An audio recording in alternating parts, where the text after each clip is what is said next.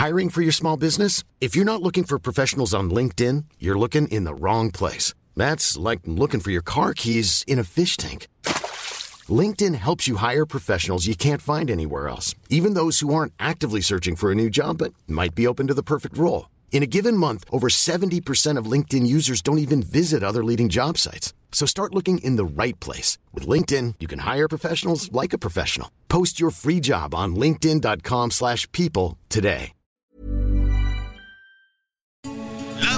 Noticias. ¿Qué tal? ¿Cómo le va? Estás a punto de escuchar Yo soy Javier Alatorre. las noticias con Javier Alatorre. La vamos a pasar muy bien. Comenzamos. Si tú supieras lo que yo sufrí por ti, teniendo que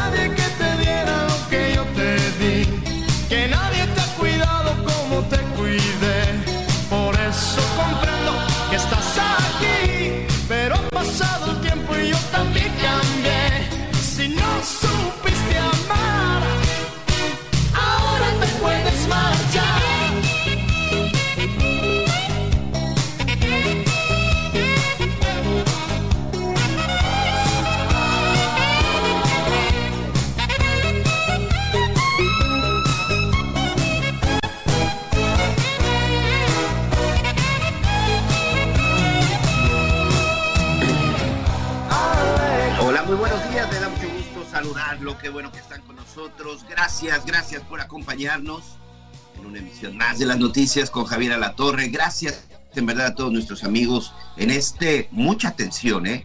Por favor, mucha atención. No lo vayan a sorprender. Recuerde que estamos el día de hoy en jueves 28 de diciembre.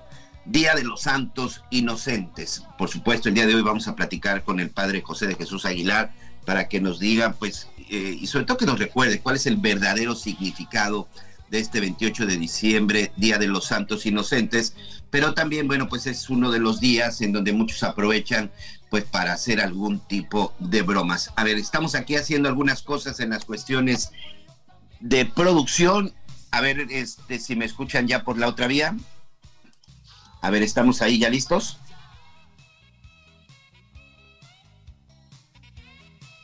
Estamos ahí ya listos, ahí. si no me equivoco, estamos ahí ya completamente, completamente listos. Este, ya lo sabe, esta parte de la tecnología, no sé si a usted le ha estado sucediendo en estos días, que pues, pues, por la cantidad de pronto de circulación y sobre todo por la cantidad de gente que empieza a llegar a nuestro país, pues hay una, evidentemente, de pronto una saturación en cuestión de las redes. Pero me da mucho gusto, me da mucho gusto saludarlo. Bueno, pues de fondo el día de hoy estábamos escuchando a Luis Miguel. Luis Miguel que sin duda pues ha sido pues un año muy importante, un año en donde definitivamente el también llamado Sol de México pues regresa a los escenarios después de varios años, regresa a los escenarios y regresa con una cantidad de conciertos muy importante. Pero eh, no sé si usted recuerde a Luis Miguel cantando pues una noche de 31 de diciembre, previo a que termine el año y por supuesto pues previo también a iniciar el festejo para recibir un nuevo año. Pues en esta ocasión va a suceder y va a suceder precisamente aquí en la zona de Quintana Roo, desde donde me da mucho gusto saludarlo. Luis Miguel se va a presentar este 31 de diciembre en la zona, eh, en una... Es un campo de golf, de los mejores campos de golf que existen en la zona de la Riviera Maya y que se encuentra en la zona del Hotel Mayacoba. Ahí es en donde se han estado realizando conciertos. En septiembre estuvo, por ejemplo, Alejandro Fernández. Ya se había presentado ahí anteriormente este Sebastián Yatra. También estuvo por ahí eh, Ricky Martin en un, en, un, en un evento sinfónico muy, muy padre, muy espectacular. Y bueno, pues Luis Miguel, por supuesto, pues otro, otro intérprete de talla, de talla mundial. Bueno, pues también ahí se estará presentando y esto ocurrirá el 31 de diciembre. A diferencia de lo que vivimos en los conciertos de Luis Miguel, tanto en México, sobre todo en México, pero también en la gran parte de Estados Unidos. No me lo va a creer, pero hoy 28 de diciembre todavía hay boletos. Porque, pues a diferencia de todos los demás conciertos, la verdad es que este es, un, es más exclusivo, es una cantidad menor de personas y el hecho es de que pues los boletos sí están bastante caros. La verdad es que no, no cualquiera podemos pagar el, costo del boleto para ver a Luis Miguel un 31 de diciembre, pero pues que tengan la oportunidad y quienes sí tengan para pagarlo y sobre todo que tengan la opción de venirse hasta acá, hasta la zona de la Riviera Maya, pues les digo que todavía hay boletos, todavía hay boletos para que participen en el concierto de Luis Miguel el próximo 31 de diciembre en el Mayacobá, en la zona de la Riviera en la zona de la Riviera Maya. Bueno, pues así con esto estamos iniciando, pero sobre todo también preparándonos para terminar el fin, el fin de año. Antes déjeme darle las gracias a nuestro compañero Heriberto, el ingeniero Heriberto, que el día de hoy pues, nos estuvo acompañando en este espacio, porque ayer vaya complicación, estábamos regresando de la zona de Estados Unidos, qué impresionante la cantidad de gente que está entrando y que está saliendo a nuestro país, que la verdad es que nos da mucho gusto. Y hubo una serie de problemas con la, de vuelos demorados, vuelos saturados, vuelos cancelados. El mal clima también ha jugado un papel muy importante. El mal clima también, bueno, pues ha estado afectando pues algunas de las operaciones aéreas. Ahí está lo que le pasó al, al, vuelo de Mexicana y también uno de Viva Aerobus que salían hacia el aeropuerto de Tulum para estrenar ya el aeropuerto, el aeropuerto de Tulum y que finalmente terminaron desviados. ¿Por qué? Porque en la gran, en gran parte del país, pues las cuestiones del clima pues han estado jugando un papel muy importante. Pero bueno, finalmente estamos aquí. Muchas gracias. En verdad, gracias a todos, a todo el equipo de Heraldo Radio por el apoyo y bueno, pues con mucha información. Hoy vamos a estar revisando varios aspectos de lo que ha estado sucediendo en las últimas, en las últimas horas. Lamentablemente en el estado de Guerrero, Continúa la, violencia, continúan sobre todo los levantones, los secuestros por estas situaciones de el pago del famoso derecho de piso. Ya habíamos visto en Chilpancingo, por ejemplo, sobre todo a la gente dedicada a vender pollos, este, la gente que se dedica a la distribución, sin duda, de uno de los alimentos más importantes en la dieta de los mexicanos, cómo han sido amenazados, cómo sus negocios han sido quemados, cómo mucha gente incluso ha sido asesinada. Y también, bueno, veíamos en Chimpancingo que hasta un mercado tuvo que cerrar debido al asedio y a las amenazas del crimen organizado. Bueno, pues ahora en otra parte del estado de Guerrero, el día de ayer se llevó a cabo pues el levantón de varios trabajadores de un relleno sanitario. En esta ocasión fue en Taxco, fue en la zona de Taxco Guerrero hay diferentes cifras en relación al número de personas que en este momento se encuentran desaparecidas, secuestradas. En unos minutos más vamos a platicar con nuestro compañero corresponsal para que nos dé más información. El hecho es que un comando armado el día de ayer llegó hasta este lugar y levantó a varios empleados, incluida la directora. También el día de ayer eh, la gobernadora Delfina Gómez y el fiscal del Estado de México pues dieron un informe muy completo sobre estos lamentables, trágicos, trágicos y lamentables hechos que ocurrieron en la zona de Texcaltitlán. Usted recordará hace ya eh, por lo menos un par de semanas lo que ocurrió en Texcaltitlán, Estado de México, en donde por lo menos fallecieron 14 personas, de acuerdo con las informaciones que ha dado la propia autoridad. Por lo menos 10 de los sujetos que fallecieron serían integrantes de un grupo del crimen organizado, la familia michoacana, un grupo que también tenía bajo amenaza, estaba extorsionando y sobre todo, bueno, pues vivían estos habitantes de, Texcaltitlán bajo el terror y el yugo de este grupo del crimen organizado.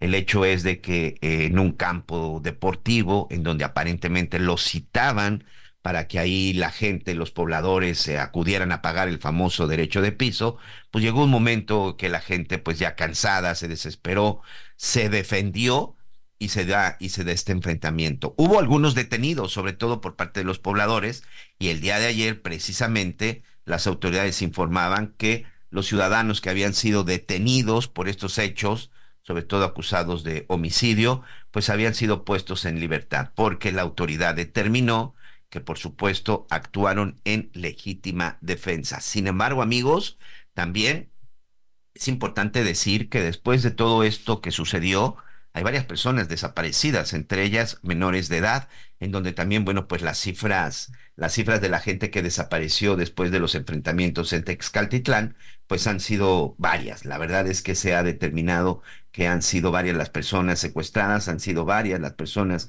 que se encuentran en este momento desaparecidas y la verdad es que hasta el momento no se tiene absolutamente ningún reporte de en dónde están y qué fue lo que sucedió. De eso también vamos a estar platicando en unos, en unos momentos más.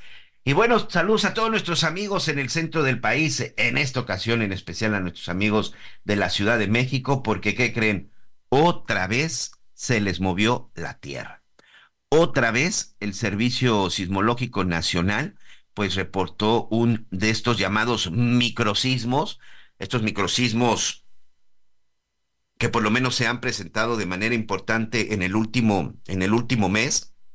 Y muy interesante porque este, el reporte que da el Servicio Sismológico Nacional es que durante el 2023, pues prácticamente en la misma zona de la capital del país, que es más hacia la zona del surponiente de la Ciudad de México se registraron y se tuvieron ahí el dato de 84 microsismos. 84 microsismos. El más importante, el de mayor intensidad, fue el del pasado 14 de diciembre con una magnitud de 3.2. Pero anoche Anoche de nuevo se volvieron a sentir en algunos lugares, no con la misma magnitud que los anteriores, pero sí que generaron alerta y sobre todo, bueno, pues hicieron que las agujas del servicio sismológico se movieran. No pasó nada grave, no pasó, este, por fortuna, nada, nada que se pudiera lamentar, pero lo que sí es un hecho es que se sigue moviendo la Tierra y todavía no se tiene claridad de qué es lo que está sucediendo. Yo precisamente vamos a platicar con un experto para que nos dé un poco más de detalles y sobre todo saber qué es lo que está sucediendo.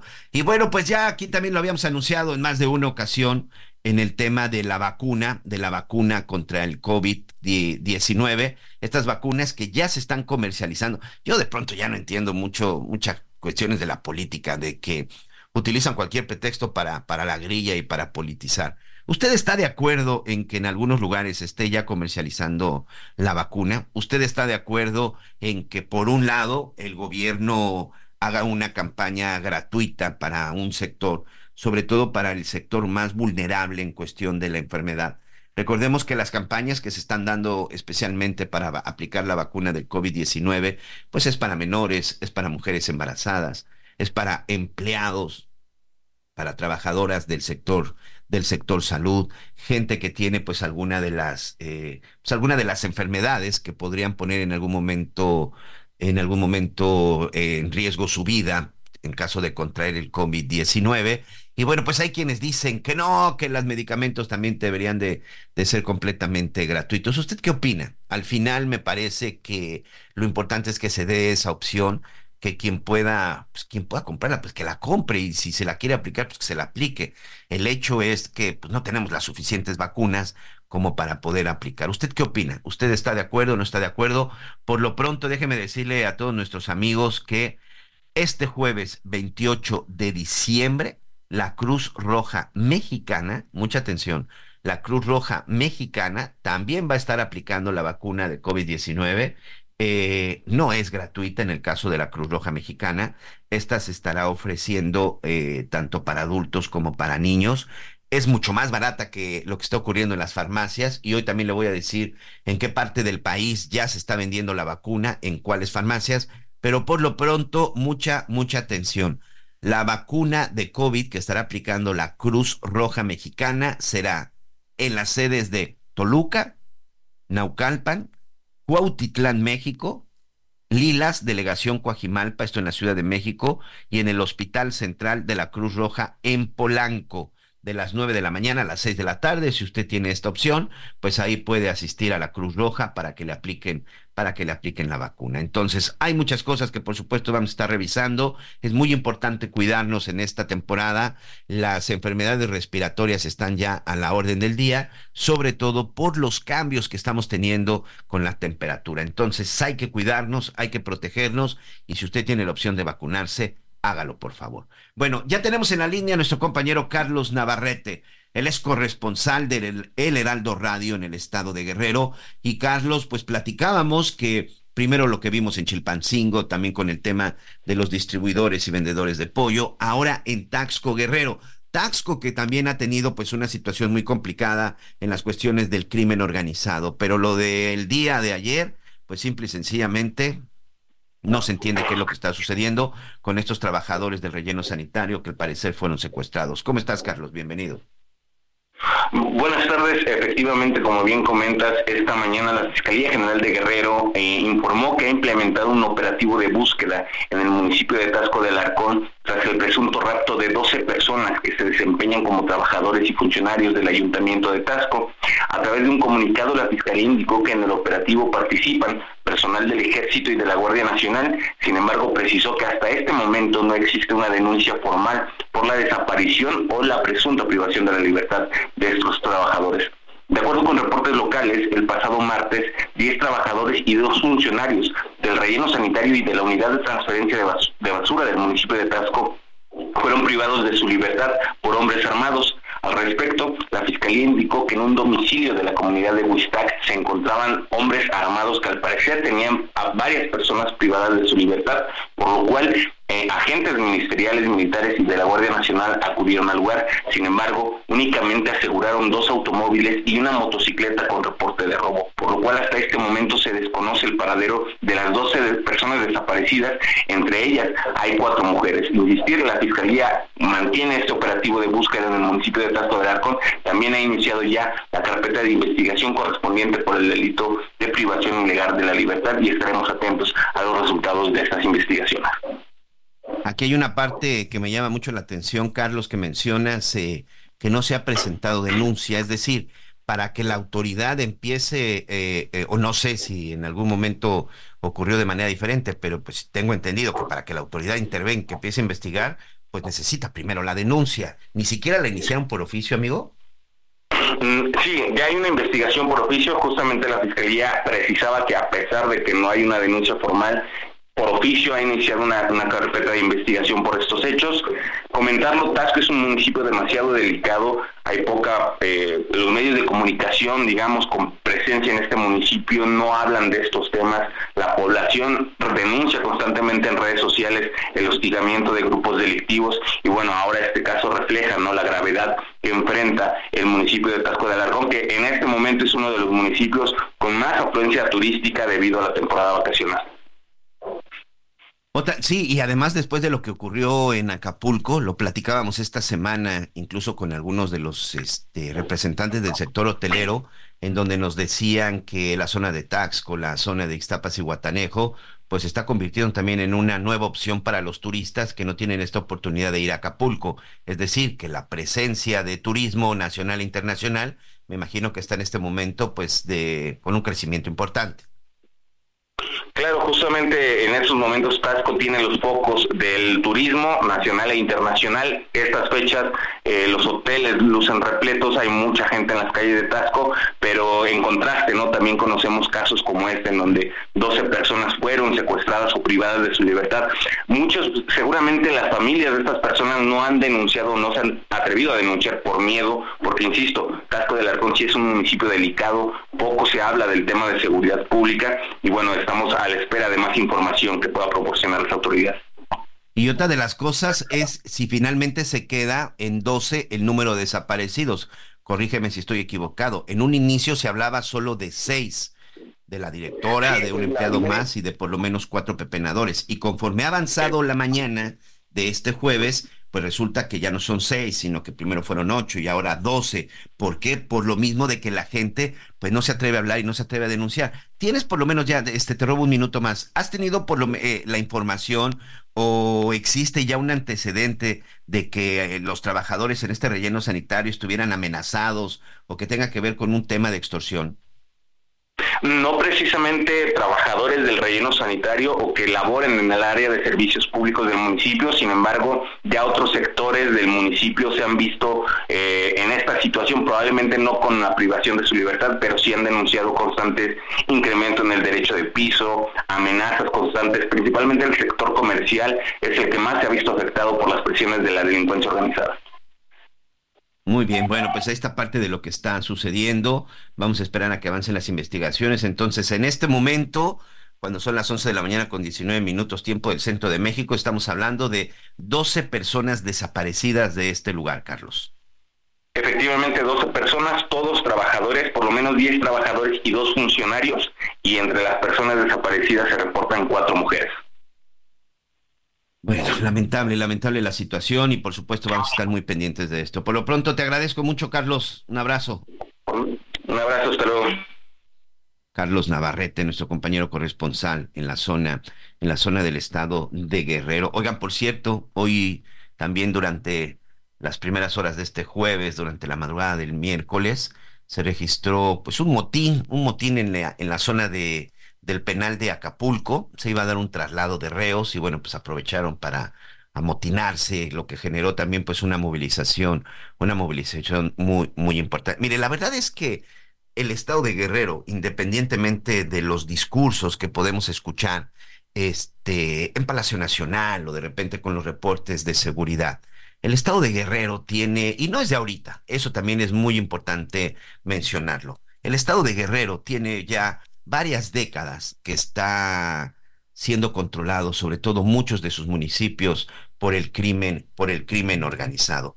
Incluso junto con el estado de Michoacán, es el lugar en donde más grupos del crimen organizado, más células, más células este, delictivas operan. Hay un reporte, hay un reporte en, que fue avalado en su momento por la propia Fiscalía General de la República, en donde se habla de por lo menos 16 grupos criminales.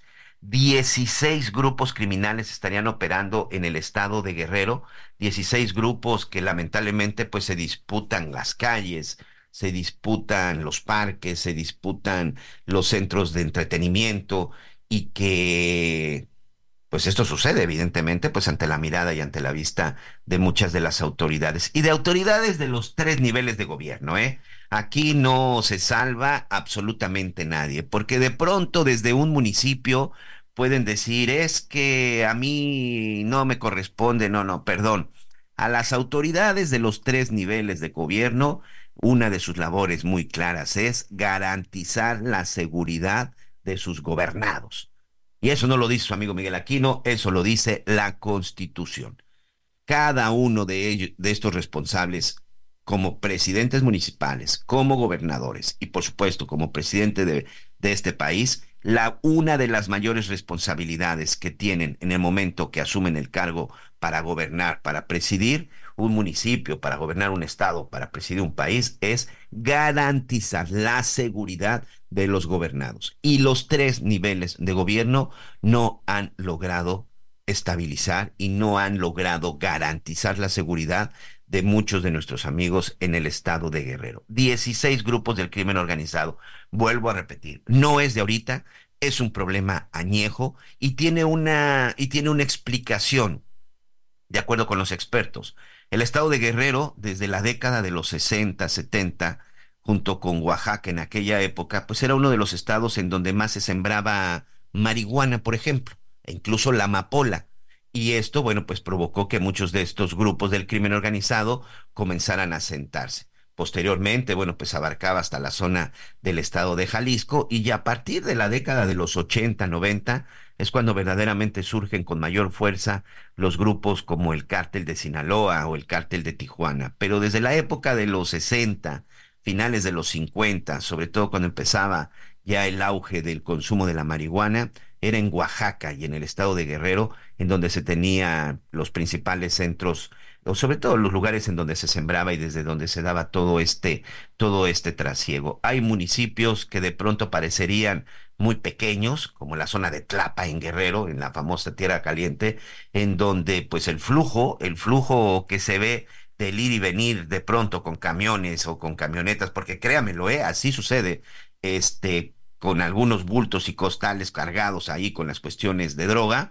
La verdad es que es una situación compleja que muchas autoridades desde hace varias décadas se han hecho ciegas y se han quedado sordos o simplemente indiferentes ante este problema que ha estado sucediendo en el estado de Guerrero. Pues le mandamos un abrazo a todos nuestros amigos, por supuesto, en este bello estado, porque independientemente del problema, la verdad es que el estado de Guerrero tiene unas bellezas naturales extraordinarias y qué decir de su gente. Pero bueno, por lo pronto necesito hacer una pausa. Continúe con nosotros, estamos en las noticias con Javier Alatorre.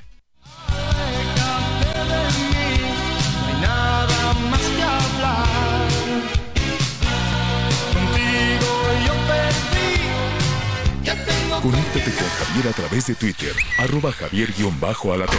Sigue con nosotros. Volvemos con más noticias. Antes que los demás. Heraldo Radio, con la H que sí suena y ahora también se escucha.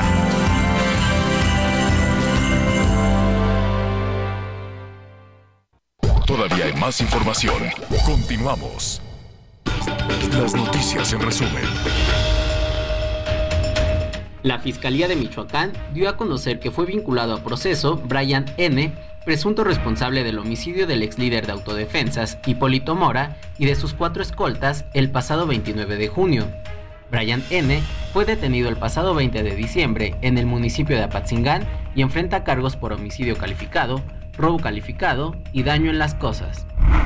En Sonora, Guardia Nacional y Ejército Mexicano aseguraron 714 cartuchos, 22 cargadores y dos fusiles de asalto en Nogales. El armamento se encontraba dentro de un vehículo abandonado y sin placas de circulación en un camino que conduce al poblado de Mascareña.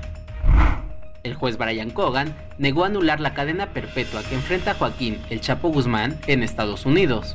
La defensa de Guzmán acusaba que al narcotraficante se le negó el derecho de asistencia efectiva de un abogado en su extradición a los Estados Unidos.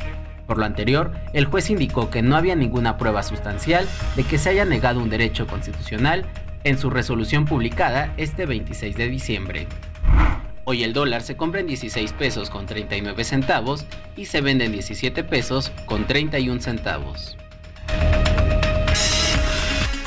Muy bien, muchas gracias, muchas gracias Ángel Villegas por este, por este resumen. Oiga, qué, ah, qué, qué asunto con ese tema del dólar.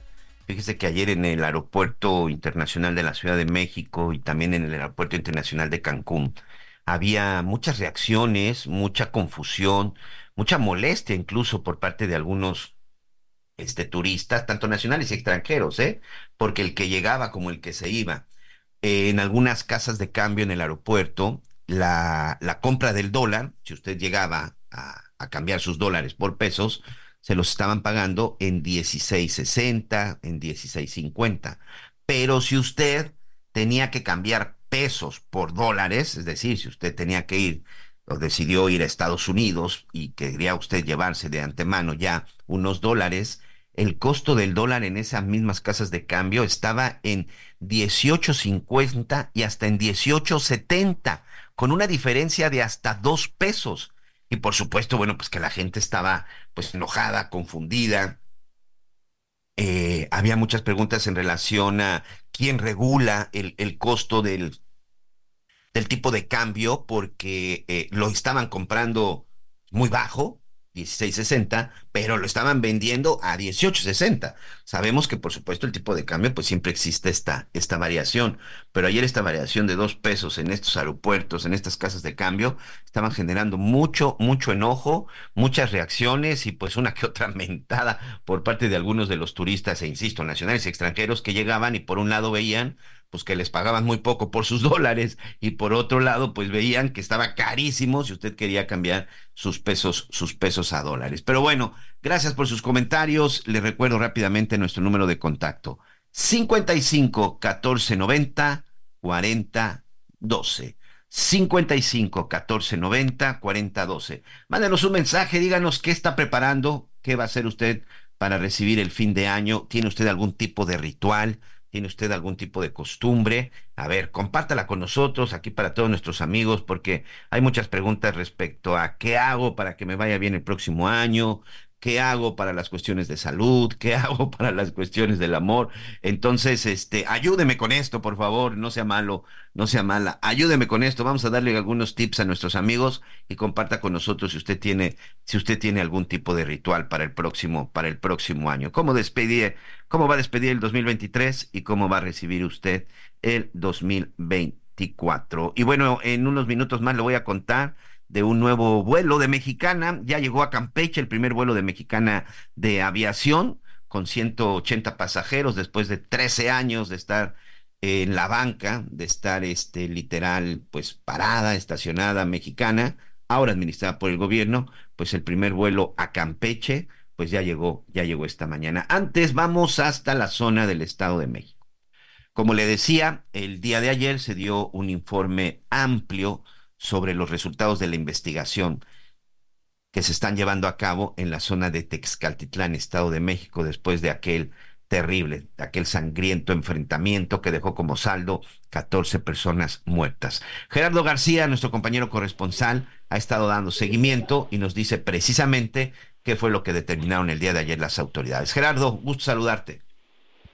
Hola, ¿qué tal? Muy buenos días, Miguel Aquino, y también a todo el auditorio. El 8 de diciembre, la comunidad de Texcapilla, en Texcaltitlán, actuó en legítima defensa y por ello están exentos de cualquier acción penal por la muerte de 10 delincuentes, donde también murieron otros cuatro pobladores y quedaron siete lesionados. Las autoridades de seguridad y justicia mexiquense, como, como bien lo comentas, dieron a conocer los resultados de las investigaciones de estos hechos que eh, ya llevan 19 días.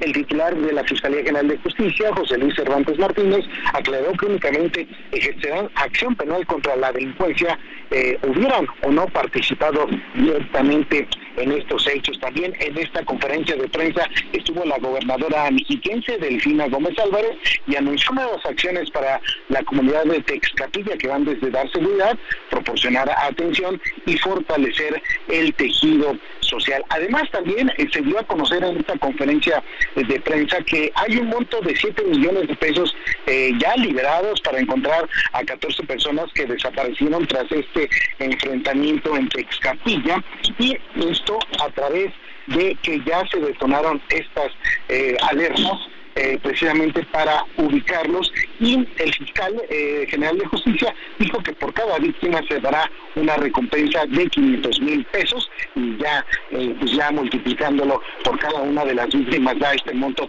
de 7 millones que ya han sido autorizados. Informó que atendieron primero tres denuncias, fueron tres denuncias y en distintos momentos, la primera para la familia Muicochea de nueve integrantes, posteriormente dos jóvenes que fueron sustraídos de un hospital de Pecaninas luego de estos hechos violentos y finalmente otras tres eh, personas que eh, fueron, eh, que iban en su camioneta a la altura del Nevado y que ahí se encontraban también. De ahí ya, ya no los localizaron. Y también se da a conocer que se han implementado diversos operativos en varios municipios sureños y que esto ha arrojado también la detención de 14 presuntos delincuentes, aunque de ellos 12 están relacionados a la familia michoacana. De los temas más relevantes de los resultados más importantes que ayer dieron las autoridades mexiquenses, Miguel Aquino, también al auditorio.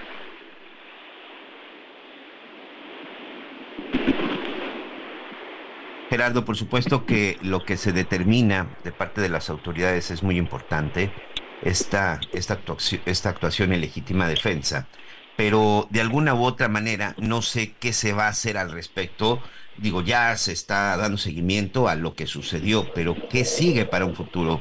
Es decir, ¿qué sigue para que garantizar que la gente ya no vuelva a padecer una situación de esta? Porque si no me equivoco, todavía hay personas desaparecidas.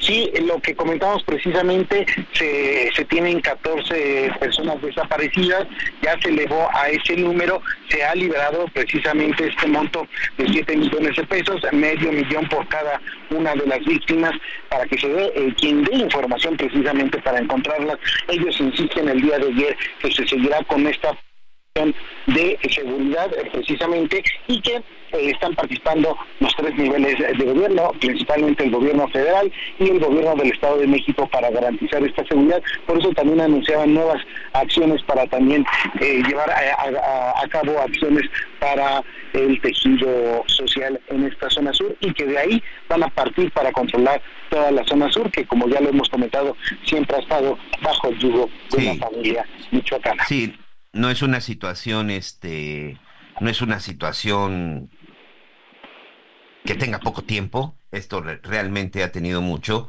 sobre todo por la cercanía que tiene con la zona de Michoacán. que de pronto también es donde ellos aprovechan pues para esconderse entre, entre un municipio y otro, y por eso veíamos que precisamente es la familia michoacana la que opera, la que opera en este lugar. Oye, me llama la atención también, te robo un minuto más, Gerardo, cómo las cifras de personas desaparecidas han estado variando pareciera que eh, les está llegando la información a cuentagotas o conforme fueron pasando los días se fueron dando cuenta que les hacía falta gente o conforme fueron pasando los días seguía desapareciendo gente.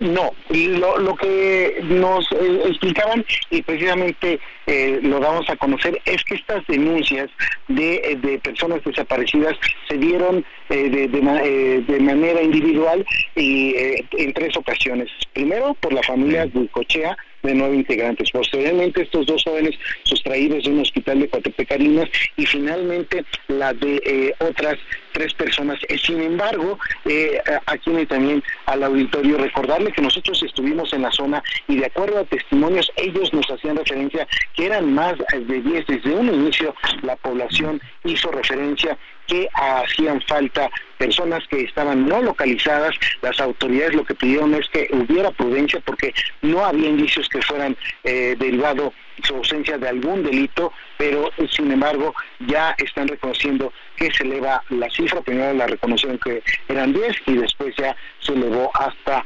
14, hasta esta que estamos dando, ahí está la recompensa y esperemos que haya resultados por el bien de las familias que eh, también tienen adicionalmente esta carga de no encontrar sus familiares, pero también la incertidumbre de estar en esa zona en donde tuvieron que enfrentarse y hacer justicia por propia mano en contra de la delincuencia organizada.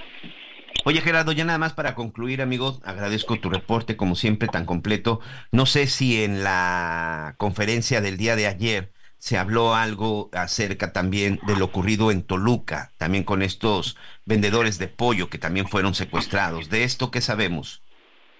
De eso no dieron algún pronunciamiento las autoridades. Eh, sí se, se les eh, cuestionó a larga distancia, sin embargo contestaron a los medios de comunicación que en otro momento estarán dando un reporte luego de que, eh, como ya lo sabemos, comerciantes y familiares de las personas, de estas cuatro personas que también fueron por integrantes de la familia michoacana, eh, pues pidieron, exigieron justicia y también combatir el cobro de derecho de piso. De hecho, eh, eh, a, pregunta expresa, eh, se da a conocer precisamente que derivado de estas labores que realizan las autoridades a partir de estos casos, ya se detuvo a otra persona quien la ubican como posible extorsionador. Esto lo están dando a conocer recientemente la Secretaría de seguridad y esto este, este, de este caso sería la segunda detención que se da después de este caso lamentable en parques nacionales, esto en la capital mexiquense. Entonces, es el segundo que presentan por extorsión a comerciantes de pollo. El primero fue el sábado, cuando ya se reconocía también por parte de las autoridades que no se ubicaban a estos empleados de pollo luego de que fueron llevados por eh, a, la fuerza por integrantes de la familia michoacana que hoy así ya se identifican plenamente por parte de los denunciantes y de las propias autoridades. Muy bien, bueno, pues ahí está. También hay que dar seguimiento porque, insisto, pues hay personas que también en este momento están desaparecidas. Gerardo, muchas gracias, amigo. Muy buenos días.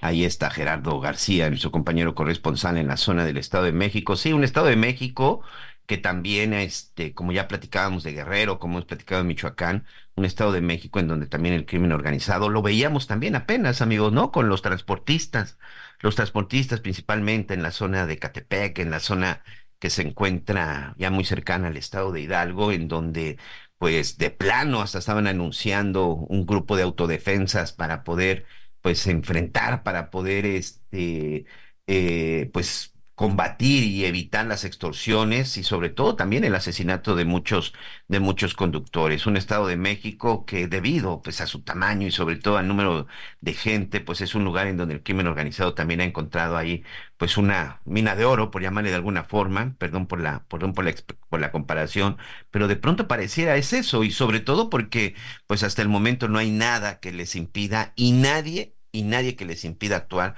como lo están actuando y por supuesto de pronto vemos el hartazgo ya de la gente, la desesperación. Eso fue lo que sucedió en Texcaltitlán, ¿eh?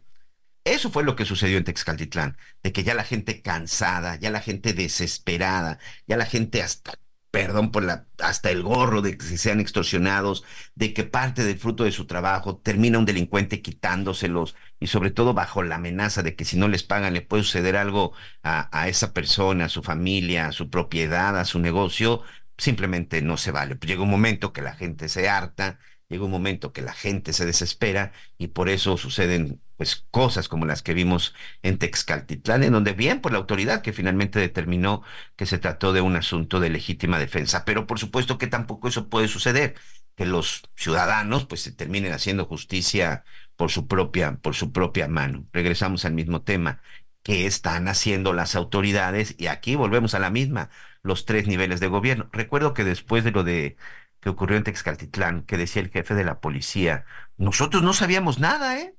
A nosotros nadie nos había reportado y nadie nos había dicho nada de que estaban siendo extorsionados, de que casi todo el pueblo estaba siendo extorsionado. ¿Usted cree esa declaración? ¿Usted cree que verdaderamente la autoridad desconocía? Estos sujetos ponían una silla con una mesita en un campo deportivo y que seguramente debe ser el único campo deportivo que tenga este municipio, y ahí era en donde la gente llegaba en determinadas fechas a pagar su famoso derecho de piso. Y dice el jefe de la policía, dice el presidente, que ellos ni siquiera estaban enterados. ¿Usted les cree? Pues es parte de lo que se dijo. Gracias a todos por sus mensajes, gracias a todos por sus comentarios. Nuestro amigo Russell Salazar, como siempre, te mando un abrazo, mi querido Russell, hasta Mérida, Mérida, Yucatán. Muchas gracias, gracias por acompañarnos. Cruz Flores Parellón, escritor desde Tepetlaxtoc. A ver, vamos a decirlo bien. Tepetlaxtoc, Estado de México, en Texcoco como siempre, desde muy temprano. Muchas gracias, don Cruz. Gracias, por supuesto. Sí, el señor Alatorre, Anita Lomelí, estará aquí con nosotros ya la próxima semana. Están tomando también unos días, unos días de descanso, pero aquí estamos con mucho gusto saludándolos y muchos ya muchas preguntas de aquí sobre sobre los rituales este conforme nos vayan llegando algunas opciones se las vamos a estar compartiendo y se las vamos a estar leyendo también a todos a todos nuestros amigos y bueno ya le decía que el día de hoy llegó el primer vuelo de Mexicana, de Mexicana, hoy ya administrada por el gobierno, por la Secretaría de la Defensa Nacional, a Campeche. 189 pasajeros. Bueno, fueron 180 pasajeros, más nueve de tripulación que llegaron a Campeche. Y por supuesto, pues ahí la gobernadora Laida Sansores, junto con su secretario de Turismo Mauricio Arceo, pues organizaron toda una fiesta, toda una verbena para recibir a los pasajeros, a los pasajeros que llegan en este vuelo a Mexicana. Por cierto, Mexicana de Aviación va a tener dos vuelos a Campeche los martes y los jueves. Y van a estar saliendo del Aeropuerto Internacional Felipe Ángeles. Martes y jueves estarán llegando los vuelos de Mexicana a la zona de Campeche y conforme pues vaya creciendo la demanda, pues esperemos que se vayan incrementando también el número, el número de vuelos. Polémica o no, está volando Mexicana. Nos cueste o no, el hecho es de que está volando ya Mexicana, es como el asunto del Tren Maya, ya está circulando el Tren Maya, son obras que ahí están, son planes que ahí están, y pues ya el tiempo nos dirá, y sobre todo, bueno, pues los mexicanos ya veremos cuánto nos estaría costando o no este tipo, este tipo de decisiones, este tipo de obras por parte, por parte de las, de las autoridades. Y bueno, pues tenemos más información. Gracias, en verdad, gracias a todos por su, por su cooperación y sobre todo por sus mensajes. Y ya le decía de este tema de los microsismos en la Ciudad de México. Anoche se registraron dos más. De acuerdo con el Servicio Sismológico Nacional, en el 2023, solamente en la capital del país, llevamos ya 84, 84 movimientos que han sido detectados. El mayor de 3.2 en la zona eh, de la capital el pasado 14 de diciembre. Me da mucho gusto saludar al doctor Gerardo Suárez Reynoso. Él es investigador del Instituto de Geofísica de la UNAM. Sobre todo, este doctor, gracias, gracias por este tiempo en la noticia con Javier Latorre. Tratar de entender qué está sucediendo en la capital del país y qué significa este tipo de movimientos. Gracias y bienvenido, doctor. Muchas gracias, le agradezco la invitación, muy cordial. Los mexicanos, los capitalinos, la gente del surponiente, ¿tiene de qué preocuparse con estos movimientos? Hasta el momento no. Realmente, eh, hasta el momento no. No es algo que no haya ocurrido en el pasado. Sí, efectivamente, ha habido muchos microsismos en esta última secuencia que podríamos decir que en esta zona o en el Me parece que tenemos por ahí este, problemas con la comunicación. Vamos a tratar de recuperar al doctor porque es muy importante. En, la primera parte escuchamos que dice de inicio, no hay de qué preocuparse. Me parece que esa es una, esa es una muy buena señal. No hay de qué preocuparse. Son unas situaciones que están ocurriendo. Este, a ver si ahorita que recuperemos tratar de entender por qué están sucediendo. Pero por lo pronto me parece que una de las partes importantes es de que tranquilos, no hay de qué preocuparse, doctor. No, yo, yo creo que en este momento no tenemos nada de qué preocuparnos, no es nada extraordinariamente anómalo. Le decía yo, no sé si fue antes de que se cortara, de que esta secuencia en la Magdalena, en, la, zona de la, de, la, de la Magdalena, en la, en la delegación Álvaro Obregón o en la alcaldía Álvaro Obregón, se inicia en mayo de este año, han sido intermitentes y sí ha habido pues un número importante de microsismos, pero no es la primera vez que lo vemos en la Ciudad de México. Entonces no hay en este momento ninguna razón para alarmarse, vivimos en una zona sísmica, pero estamos más acostumbrados a sismos que vienen de la costa, de Guerrero, de Oaxaca, de Michoacán, que de sismos que ocurren justamente debajo de nuestros pies, los que vivimos en la Ciudad de México. Y precisamente, y esa es la siguiente pregunta, doctor, ¿por qué se presentan este tipo de, de microsismos? Entendemos de pronto lo, lo de las placas y sobre todo cuando ocurren en, la, en ciertas profundidades y por supuesto hablando de las costas, hablando del mar, pero cuando de pronto surgen desde el fondo de la tierra es algo que eh, pues para muchos mexicanos es nuevo. Sí, sobre todo para los habitantes de la ciudad, los quienes vivimos y crecimos en la Ciudad de México y que somos los que estamos sintiendo estos microsismos, pues estamos acostumbrados a que nos llegan sismos, como decía yo, de la costa o de la parte sur del país, eh, pero no estamos tan acostumbrados a que ocurran sismos justo debajo de nosotros.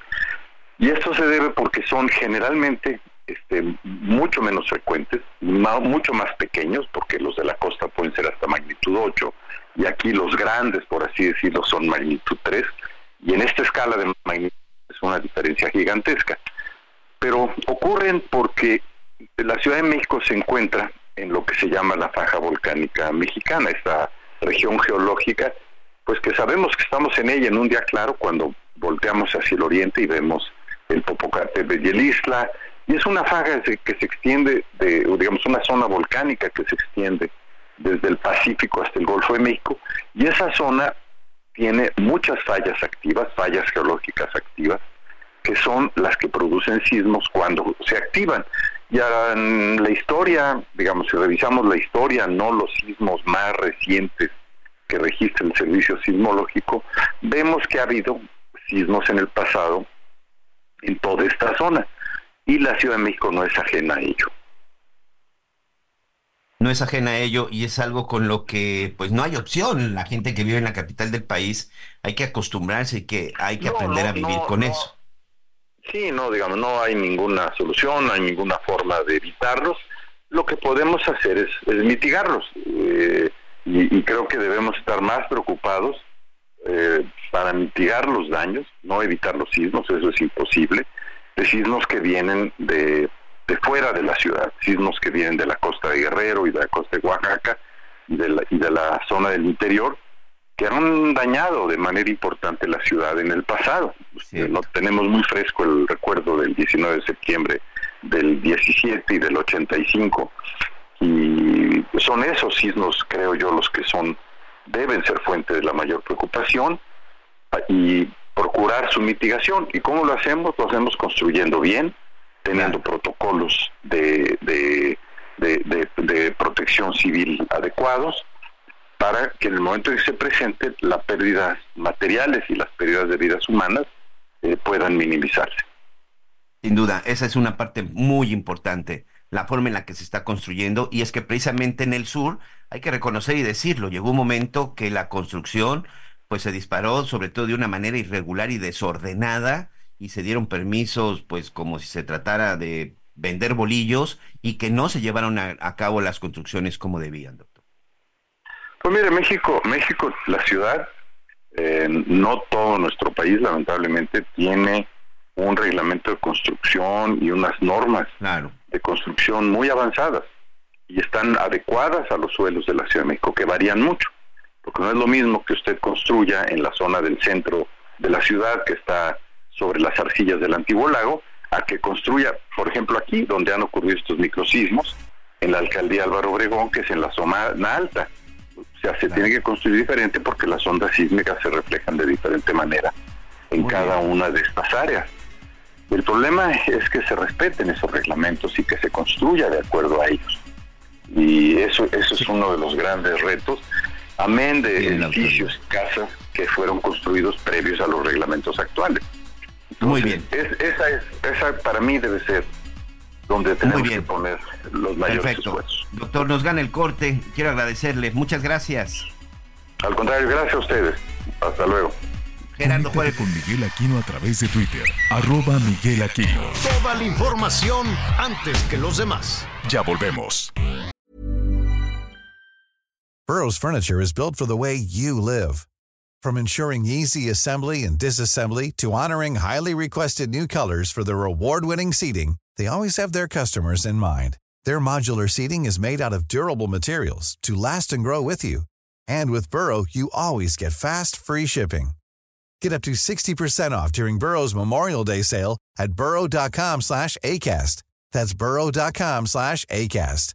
burrow.com slash ACAST.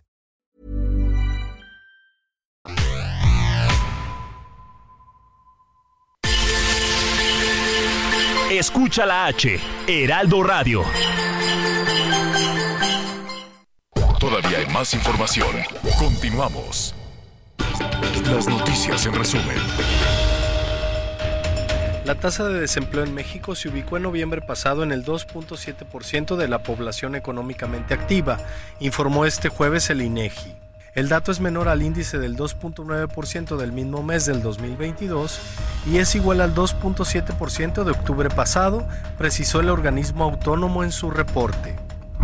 La Unidad Estatal de Protección Civil de Jalisco informó que el Parque Nacional Nevado de Colima reabrió sus puertas luego de la caída de granizo de las últimas horas. La dependencia señaló que el ingreso será limitado a 200 vehículos por día y que el único punto de estacionamiento será el sitio conocido como La Joya.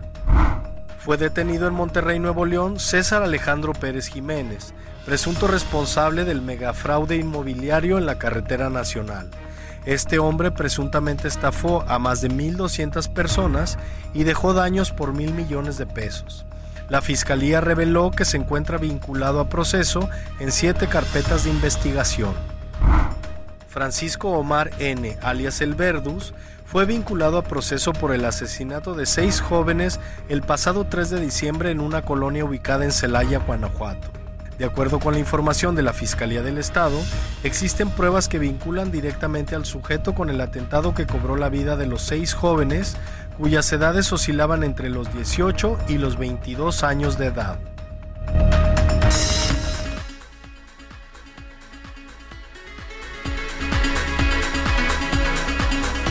Gracias. Continuamos con más información. Muy bien, muchas gracias a Leo, nuestro productor Leo Sánchez, con este, con este resumen informativo. Y nos están llegando varios mensajes. Mire, vamos a, vamos a portarnos serios el día de hoy.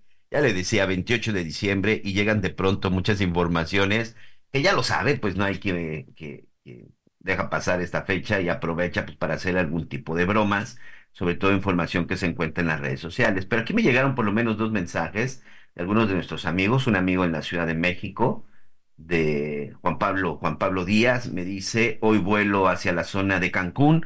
Este, tú sabes si es cierto que se cancelaron las corridas del Tren Maya porque me llegó, me llegó un aviso. Entonces, de pronto, sí dije, a ver, vamos a verificar, porque pues, tiene apenas un par de semanas que inició la superación del Tren Maya, pues dudé un poquito en el sentido de que sí se estuvieran este, suspendiendo. Y también un amigo que nos mandó mensaje desde la zona de Mérida, Yucatán, en donde dice, pues el día de hoy tenía pensado ir a Cancún, pero a bordo del Tren Maya, pero me dicen que están suspendidas las operaciones. Bueno, ya revisamos, ya buscamos, estoy aquí en la página y estoy precisamente también en la cuenta oficial del Tren Maya. ¿Y sabe qué? En efecto, están suspendidas las corridas del Tren Maya a partir de hoy, 28 de diciembre, a las 11 de las 11 horas tiempo del centro de México y se van a reanudar hasta el 1 de enero. Así que, pues lamentable, digo, vaya fechas, vaya fechas y sobre todo porque la cancelación la están dando a conocer hoy mismo. No hubo una cancelación anticipada, no hubo un aviso anticipado, porque aquí estoy revisando la página y hace exactamente dos horas cuando subieron este mensaje. Aviso importante. Debido a la preapertura de la nueva ruta Cancún-Palenque, Tren Maya detendrá las operaciones regulares los días 28, 29, 30 y 31 de diciembre. Pero están avisando hoy mismo, amigos. Así que si usted había programado sus vacaciones para aprovechar ir a Valladolid o ir a Mérida utilizando el tren Maya, conocerlo y compró su boleto, pues lamento informarle que no lo va a poder usar. Eso sí, dicen que este, hay que mandar un mensaje a info arroba venta de boletos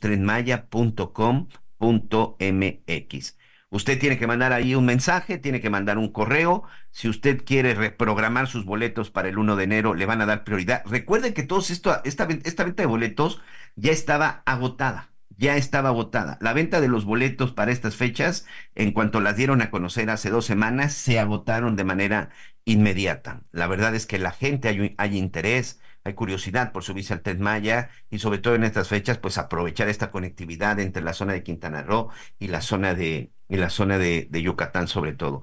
Bueno, pues lamentablemente, con dos horas antes de que se llevara a cabo el primer cierre, pues están avisando que se suspenden las operaciones del Tren Maya del 28 al 31 de diciembre y se van a reanudar hasta el 1 de enero. Si a usted ya no le conviene tomar el Tren Maya a partir del 1 de enero, porque seguramente ya terminó sus vacaciones o ya tiene que regresar a casa, sobre todo porque se fue de vacaciones en fin de año, bueno, pues tiene usted la opción de que le regresen su dinero, pero para eso pues tendrá que hacer un trámite mandando un mensaje, insisto, al info arroba mx Pues así, así las cosas. Dos semanas después de que se iniciaron actividades, ya con algunas corridas, pues el día de hoy anuncia el Maya que suspende y dice que la suspensión es por la nueva, por la preapertura de la nueva ruta Palenque, eh, Cancún Palenque. Aquí la pregunta es por qué no avisaron con anticipación. Y eso, bueno, pues espero que ustedes tengan la respuesta y si de casualidad usted tiene la respuesta, pues ojalá nos la pueda compartir para nosotros compartirla con el resto, con el resto de nuestros amigos. Pero no, no es broma, es real. El tren Maya hoy ha suspendido sus corridas y las va a reanudar hasta el 1 de enero. Bueno, pues continuamos con más información. Este, ya le decía de este tema de la venta de las vacunas y que ha sido, pues ha sido todo un fenómeno. Hay mucha gente que ha estado a favor, que ha estado en contra. La, la verdad es que le, hay mucha gente que ha corrido a buscar la, que ha buscado, ha salido a correr a buscar la vacuna. Hoy, por ejemplo, en la Cruz Roja Mexicana se había anunciado que iban a empezar a aplicarla. Pues déjeme decirle que en cuestión de minutos se agotó. En las sedes de la Cruz Roja del Estado de México, a las seis de la mañana registraron filas para poder, este, para poder eh, eh, aplicarse la vacuna. Pues hoy dice la, la Cruz Roja, hace unos minutos, ya se terminó ya se terminó esta vacuna que estaban aplicando con un costo de 785 pesos. Y parece que una situación similar ha estado sucediendo en las diferentes farmacias. Antonio Pascual Feria, él es el presidente de la Asociación Nacional de Farmacias de México. Antonio, ¿cómo estás? Me da mucho gusto saludarte. Eh, muy bien, me da mucho gusto, te saludo y, también a, a tu audiencia. Estoy a tus órdenes, Miguel. Oye, Antonio, pues ya veíamos ahorita, por ejemplo, con la Cruz Roja, que también empieza ya a, distribuir y, a comercializar, porque la, la realidad también a comercializar la vacuna y se les acaba. Una situación similar están viviendo ustedes en las farmacias. Sí, mira, en principio es una buena noticia. El escenario que se contempla ahora en la temporada estacional, como tú sabes, Miguel, este, hay un programa nacional de vacunación universal y gratuito en nuestro país. Esto es eh, algo muy importante. Ahora, el sector privado este, está entrando como complemento, vamos con esta este, disponibilidad de vacunas, que en principio, mira, este, pues ha habido interés y esta opción de que eh, los particulares o alguna parte de la población pueda acceder a esta, a esta vacuna de Pfizer, pero que no es la única, ¿eh? Mira, ya está en camino Moderna y va a venir AstraZeneca, entonces va a, regularizarse este, esta situación este, en las próximas semanas. Recuerda que la temporada estacional es desde octubre hasta marzo, pero el pico de la incidencia en vías respiratorias se va a presentar entre enero y febrero, de manera que pues estamos, eh, digamos, afortunadamente a tiempo y no solamente son algunas cadenas, algunos centros, algunos autoservicios también, sino que se van a sumar más farmacias. Y en ese sentido, pues la, las opciones pues van a estar disponibles. No hay que perder de vista que es muy importante vacunarse, ya sea en el sector institucional o ahora con esta alternativa también en el sector privado. Pero este vamos la población también debe de pues de tener la información. Mira, te doy un dato. La Organización Mundial de la Salud y la OPS, Organización Panamericana de la Salud, han referido que afortunadamente con todas las vacunas que se han aplicado, se ha logrado una protección. Esto se llama, pues eh, lo denominan como inmunidad de rebaño. Es decir, que este el COVID eh, se está pues eh, este, atendiendo, se está enfrentando, ¿no? Y lo prueba, este Miguel, el hecho de que no tengamos un repunte de COVID, ¿no? No obstante, no hay que bajar la guardia porque en enero y febrero puede, este, pues, repuntan en lo general todos los padecimientos de vías respiratorias, que no nada más es común, no nada más es COVID, también va a estar la influenza. Ahora, el sector privado este, está sumando esfuerzos y qué bueno que, que, sea así también. Mira, te doy otro dato. en nuestro país están costando menos las vacunas que en Estados Unidos y, vamos, aquí se ha hecho un compromiso de que pues no se especule con los precios, ¿no? Porque ante la demanda, ante el interés que, que se ha generado, pues se pudiese caer en una práctica que no es este, este, conveniente, ¿no? Y en ese sentido, mira, hasta la Cruz Roja está participa, participando también, ¿no? Entonces, se va a normalizar esta situación, Miguel, en las próximas semanas y además que la población no tenga ese, ese pendiente. Están disponibles las vacunas en el sector institucional, que además hay algo que también debe de considerarse. Las vacunas que se han aplicado sirven, no hay que demeritarlo, ¿no?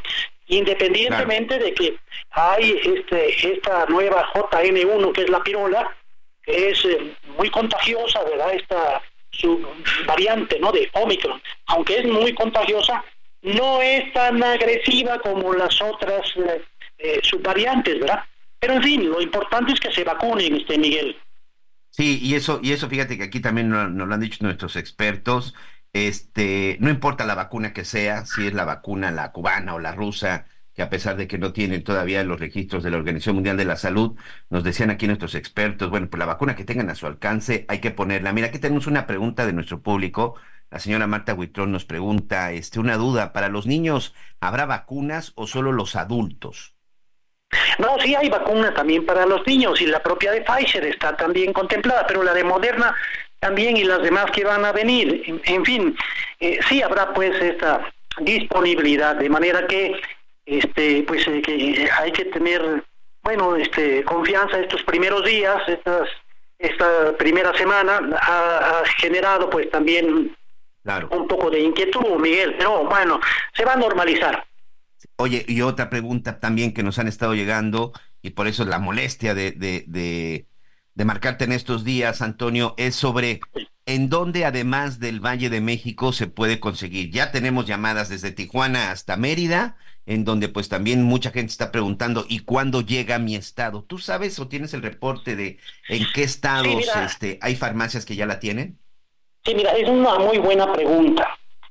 Todas las cadenas, las cadenas más importantes, tienen este, sucursales en casi todas las entidades del país. Ahora, el proceso, eh, digo, ya está en proceso para que el abasto se dé en todas estas eh, farmacias, pero no solamente ahí, sino que más farmacias que tienen consultorio adyacente a farmacia este, van a estar participando, solo que pues el proceso es de que también se, se, califiquen de acuerdo con el marco regulatorio vigente, es decir, para manejar biológicos se requiere pues una documentación muy especial y personal este capacitado para ello, de manera que en ese proceso se está, van a sumarse más farmacias, pero también este Miguel, para tu audiencia, también en hospitales, ¿eh? Y hay hospitales en todas las entidades del país, eh, hospitales privados, perdón. Entonces, este, también van a estar disponibles ahí, entonces se va a normalizar, eh, va a haber una cobertura en todo el país, pero repito y reitero, como complemento, el sector privado está sumando esfuerzos, el programa importante que tiene nuestro país para vacunar a la población es universal y gratuito. Y en ese sentido el sector privado, bueno, pues, está participando y ya no tendrán que irse a Estados Unidos, ¿no? Y sobre todo, pues eh, aquí van a costar menos que, en Estados Unidos las vacunas, este Miguel. Es una buena noticia, ¿no te parece? Fíjate que hace unos días estuvimos por allá, por la zona de, de San Francisco, de Lake Tahoe, y estuvimos ahí viendo en algunas farmacias hasta 120 dólares. Hasta 120 dólares te puede costar una, una de las vacunas por allá. La verdad es que sí, este, haciendo cuentas prácticamente están al doble de lo que te puede costar aquí en, en, México. Oye, ya nada más, te, una pregunta más, este, Antonio, te robo un minuto más. Por ejemplo, Farmacias del Ahorro, que es una cadena que tiene sucursales prácticamente en todo el país, estaríamos hablando que Farmacias del Ahorro ya debería eh, tener en todas sus sucursales la vacuna. Sí, por supuesto, pero mira, te aclaro también, la disponibilidad, vamos, el abasto que se ha dado ha sido limitado.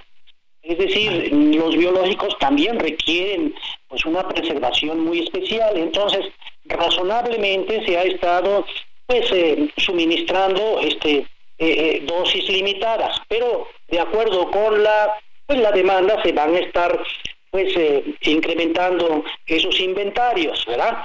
Y, esto va a ser no solamente en esta cadena, también farmacias Guadalajara, también farmacias este, Benavides, también Walmart se está sumando, ¿verdad? Pero también muchas farmacias, mira, te doy otro dato, el 38% de las farmacias, de la cadena de farmacias que hay en nuestro país, que son 40, de las farmacias que hay en nuestro país son 43 mil, la red de farmacias privadas. El 38% son susceptibles de poder participar en este, en este proyecto de, sumar esfuerzos.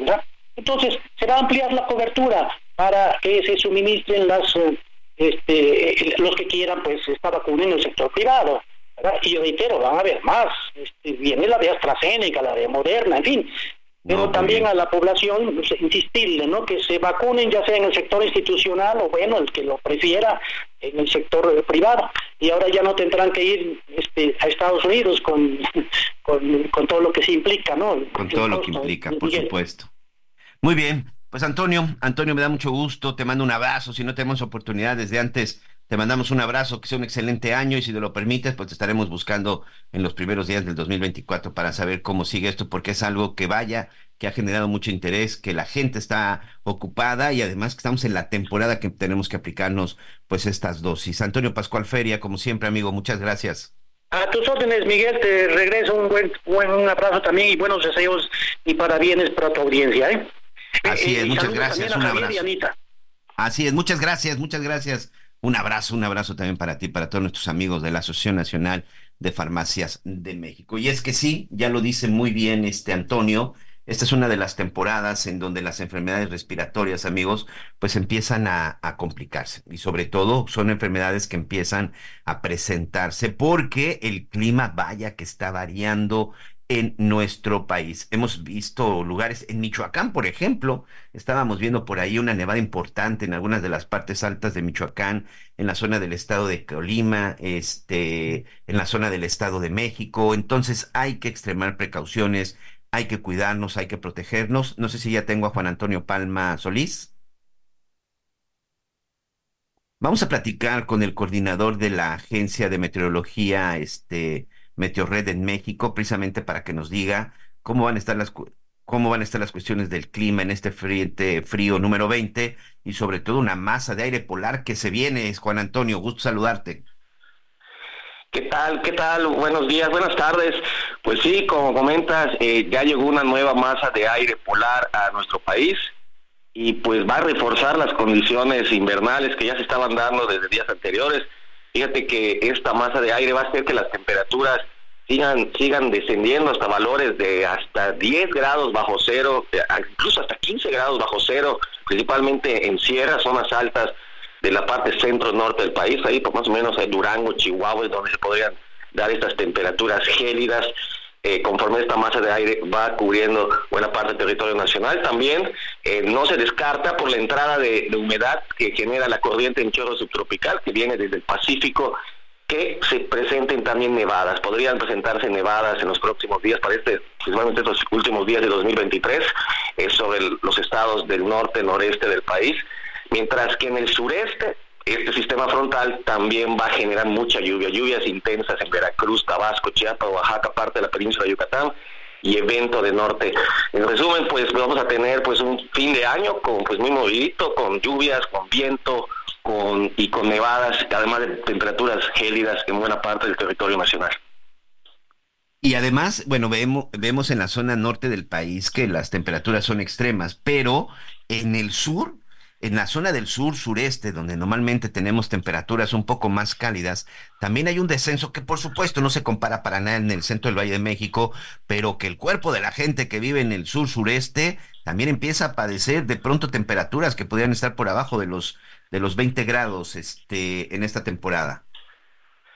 Sí, sí, eh, fíjate que en la zona sureste del país eh, siempre, generalmente predomina por la, por la latitud en la que se vive eh, temperaturas mínimas alrededor de los 20 grados Celsius. Entonces, la llegada de, este, de estas masas de aire de origen polar, de continental o ártico, pues son muy diferentes eh, son, contienen características muy diferentes a lo que en general vive la gente en la zona sur y sureste del país. Entonces, como bien comentas, estas masas de aire hacen que desciendan las temperaturas incluso a 5, 10 grados y eso ya es muchísimo frío para la gente que vive en esta zona.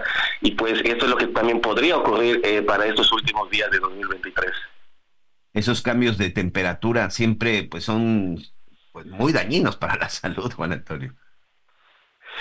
Sobre todo aquí eh, en la zona sureste que es cálida y viene este tipo de cambios de masas de aire, pues pues hay que igual hay que prevenirnos, hay que estar bien abrigados. Prácticamente el 80% del territorio nacional va a estar bajo la influencia de esta pues, gigantesca masa de aire frío y esta condición va a continuar. Estamos entrando apenas al invierno y vienen muchas masas de aire frío que van a estar llegando a buena parte de México, hay que estar prevenidos, hay que estar bien abrigados y pues, también disfrutar un poco de, este ambiente invernal.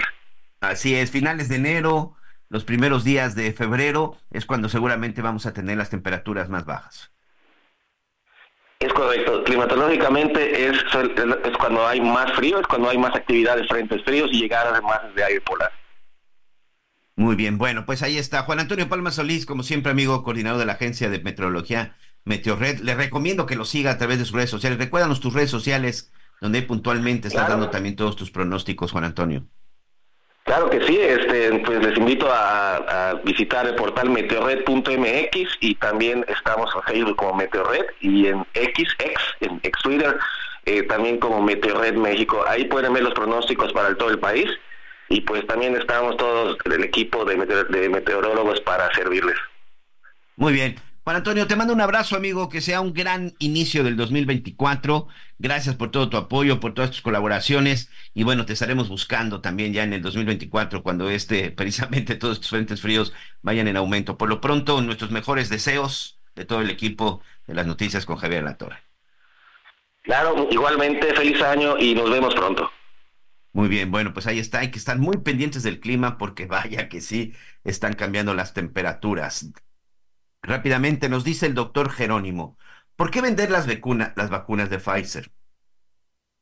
Porque el gobierno, pero el gobierno quiere poner la rusa y la cubana gratis, no que primero los pobres, pero avisen que la mayoría de los adultos mayores ya están vacunados, ya estas vacunas, ya para que no se preocupe la gente. Saludos, muchas gracias, doctor Jerónimo, Buenos días, Miguel. Me llamo Mario Estudillo. No sabemos del país.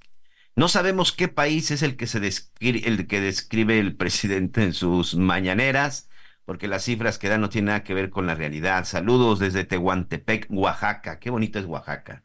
Le mando un abrazo a todos nuestros amigos en Oaxaca, especialmente a Mario. Muchas gracias, Mario. ¿Qué tal? Buen día. Con la falta de acción del gobierno y de las Fuerzas Armadas y del orden, lo que se está jugando aquí es el inicio de una nos dice nuestro amigo, por la ingobernabilidad que existe ya en varias partes del país. No podemos dejar que eso suceda. Completamente de acuerdo, Tocayo. Miguel Ramírez desde Guadalajara, Jalisco. Un abrazo también a nuestros amigos de la Perla de Occidente. Saludos, Miguel, un gusto escucharte. Muchas gracias. Es una pena lo que está pasando en mi pueblo, Taxco de Alarcón Guerrero. Los vecinos y familias dicen que la presidencia, que la presidenta tiene amenazada a la gente para no levantar denuncias. Más bien, si levantan a un familiar, de venir a la presidencia, acercarse al presidente del pueblo para que les devuelvan a sus familiares con, con su respectiva cuota o bien el pago al 100% del rescate, nos dice nuestro amigo José Vergara. Él es de Taxco, pero actualmente vive en Iztapalapa, en la Ciudad de México. Muchas gracias, José. Te mandamos un abrazo y bueno, vamos a hacer una pausa. Regresando van a salir más de sus comentarios. Muchas gracias también a Julio Jiménez. Vamos rápidamente a una pausa y regresamos con más en las noticias con Javier Alatorre.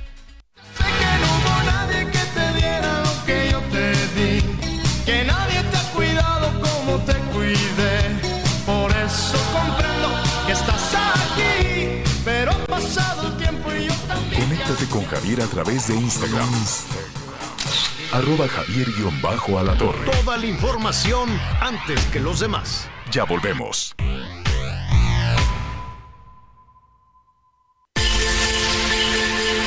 Escucha la H, Heraldo Radio. Todavía hay más información. Continuamos. Autoridades confirmaron que fueron localizados dos cuerpos que integran el grupo de 10 mineros que quedaron atrapados tras el accidente en la mina El Pinabete en Coahuila, ocurrido en agosto del 2022. A principios de diciembre se dio a conocer que se iniciarían con las labores de búsqueda y localización de los mineros atrapados, y tras el retiro de 19 metros lineales de material de rezago y polines en el interior de la galería del eje transversal GW7 y 4 metros lineales de la galería del eje longitudinal longitudinal GSN-7 se dieron los primeros hallazgos. La Fiscalía General del Estado de Coahuila confirmó que los trabajos, que se realizan en coordinación con la Secretaría del Trabajo del Gobierno Estatal, la Secretaría de la Defensa Nacional, la Comisión Federal de Electricidad, la Coordinación Nacional de Protección Civil y la Subsecretaría de Protección Civil Estatal, arrojaron el hallazgo de dos cuerpos del grupo de mineros atrapados en la mina. Tras ello, la Fiscalía aseguró que iniciará los trabajos periciales para la identificación identificación de los restos que fueron localizados este miércoles, mientras que seguirán con las labores de búsqueda para dar con el resto de los mineros que no han sido localizados. En agosto del año pasado, un accidente por acumulación de agua sepultó a un grupo de 10 mineros que trabajaban en la mina El Pinabete, que se ubica en el municipio de Sabinas, en la región carbonífera de Coahuila. Con información de Alejandro Montenegro para Heraldo Radio al menos dos efectivos de seguridad heridos es el saldo de un amotinamiento de internos del penal estatal de las Cruces, en Acapulco, registrado esta madrugada durante el traslado de un grupo de reclusos. Aproximadamente a las 3.50 horas de este jueves se reportaron detonaciones de armas de fuego al interior de la cárcel, ubicada en la calle del fútbol de la colonia Libertadores, en la zona suburbana del puerto. Tras el reporte, al lugar acudieron más de 250 agentes de la Guardia Nacional, el Ejército Mexicano, la Marina y la Policía Estatal. Horas más tarde, alrededor de las 5.15 horas, del penal salieron dos autobuses con efectivos de la Secretaría de Seguridad Pública de Guerrero y presuntamente un número indeterminado de reclusos que se habrían amotinado. En un comunicado, la Secretaría de Seguridad Estatal informó que en el lugar se mantiene el titular de la dependencia, Evelio Méndez Gómez. La dependencia también añadió que se activaron los protocolos en el penal por parte del personal de seguridad y custodia, así como de la Policía Estatal con equipo antimotín para acciones de disuasión. Se informó también que al hospital de Liste fueron trasladados dos custodios de la cárcel que resultaron heridos, sin que hasta ahora se conozca su estado de salud. La cárcel de las Cruces permanece custodiada por un operativo de soldados del ejército mexicano y agentes de la Secretaría de Seguridad, desplegados frente a las instalaciones penitenciarias y zonas aledañas. Esta es información de Carla Benítez para el Heraldo Media Group. Muy bien, sí, sí, sí. Este, cuatro policías lesionados es lo que reportan como parte del saldo de este motín, de este amotinamiento de algunos reos en la zona de Acapulco, Acapulco Guerrero. Ya que estamos platicando de Acapulco, déjeme darle la bienvenida a Mauricio Eli. Él es periodista y miembro voluntario de la Brigada Otis. ¿De qué se trata? Bueno, pues es precisamente brigadas por parte de, pues parte de la sociedad, por parte de, de, la gente preocupada. No tiene que ver absolutamente con ninguna, con ninguna autoridad. Son, son es una iniciativa en donde está enfocada sobre todo en localizar a personas eh, que están buscadas por sus familiares y que trabajan en la, en la, también en la detección de necesidades de los damnificados. Primero que nada, Mauricio, gracias, gracias por esa oportunidad de platicar contigo, de poder compartir y pues de antemano felicitarte, amigo, porque pues es un trabajo complicado, pero es un trabajo que alguien tenía que hacer. Gracias y bienvenido.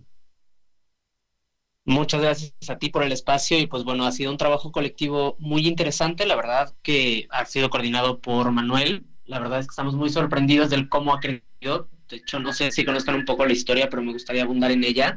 Por eh, favor. Manuel lo vivió personalmente junto con una amiga que no localizaban a sus familiares en, Acapulco. Entonces, han encontrado una serie de herramientas que les permitieron comunicarse con sus seres queridos y posteriormente lo que han decidido es socializar cómo se puede volver a encontrar a estas personas que seguramente por los cortes de electricidad o por todo el desastre que ha provocado Otis en Acapulco, pues no pueden comunicarse con sus familias fuera no solo del estado, sino del municipio. Sí, un trabajo que en algún momento fue muy complicado por la falta de conectividad, por la falta, por la falta de servicios y pues literal, me imagino que fue un trabajo de este a pie y un trabajo de ir buscando con mucha paciencia a la gente desaparecida. Literalmente, literalmente lo que ha ocurrido es que se consiguieron contactos gracias a que ellos pues conocían gente que vive en Acapulco. Fue posible hacer la localización de estas personas a través de calle, o sea, casi casi se tuvo que hacer a través de radios comunitarias o de personas que hacían radio de forma independiente y que por alguna razón tenían forma de seguir emitiendo después del huracán pues eso, se, se, localizó a estas personas gracias a personas in situ. Y el trabajo que hacemos en el área donde yo voluntareo, que es precisamente la de verificación de datos, es precisamente comunicarnos, valga la redundancia, con estas personas para preguntarles, oye, me han dicho que tal tienda conveniencia está, está prestando servicios o que tal supermercado está prestando, no sé, servicios telefónicos, por inventar una situación, ¿no? Entonces estas personas acuden a los espacios donde se supone que está ocurriendo tal o cual cosa y confirman que la información que nosotros que nosotras recibimos en Brigada Otis sea real y que además pues este, sea precisa, que no sea como de eso operaron ayer, pero hoy ya no, obtener la mayor cantidad de información para entonces divulgarla, que es otra variación que ha tenido el, el trabajo de Brigada Otis. Ya no solo ayudamos a ubicar a personas no localizables, sino también difundimos información de utilidad. Información de utilidad en qué sentido, este Mauricio, para que nuestros amigos conozcan un poco más. Pues principalmente dónde abastecerse de agua, insumos médicos, alimentos, etcétera, y beneficios que se han obtenido de alguna manera humanitaria. Es decir, si la Cruz Roja tiene una campaña de vacunación, por ejemplo, ahora con, con el dengue o con el Zika, bueno, pues la gente puede acudir a donde se están aplicando vacunas o donde hay tratamientos médicos, donde puedan, no sé, si necesitan internet y alguien voluntariamente dice yo presto mi modem eh, y vivo en tal lugar, bueno, primero se verifica que es un espacio seguro, etcétera, y luego entonces se difunde el dato de que si necesitas conectarte, en tal lugar hay electricidad o internet.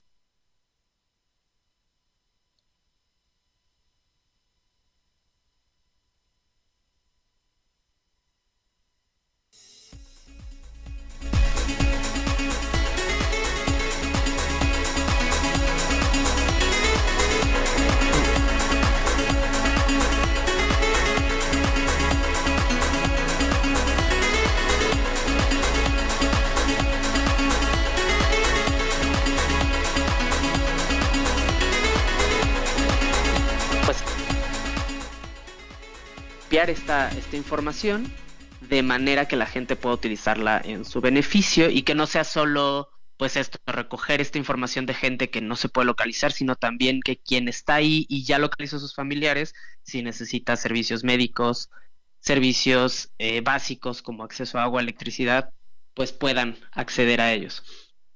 ¿Cómo podemos ayudar? De formas también muy comunitarias, ¿no? De personas generando información entre ellos y no solo que sea, eh, pues en este caso el gobierno del Estado dando información, que entendemos la magnitud del desastre también. ¿no? Entonces, habrá cosas que ocurran en lo hiperlocal que no lleguen hasta vocerías oficiales y que entonces la gente se puede ofrecer apoyo directamente, sin necesidad de mediar con alguna autoridad.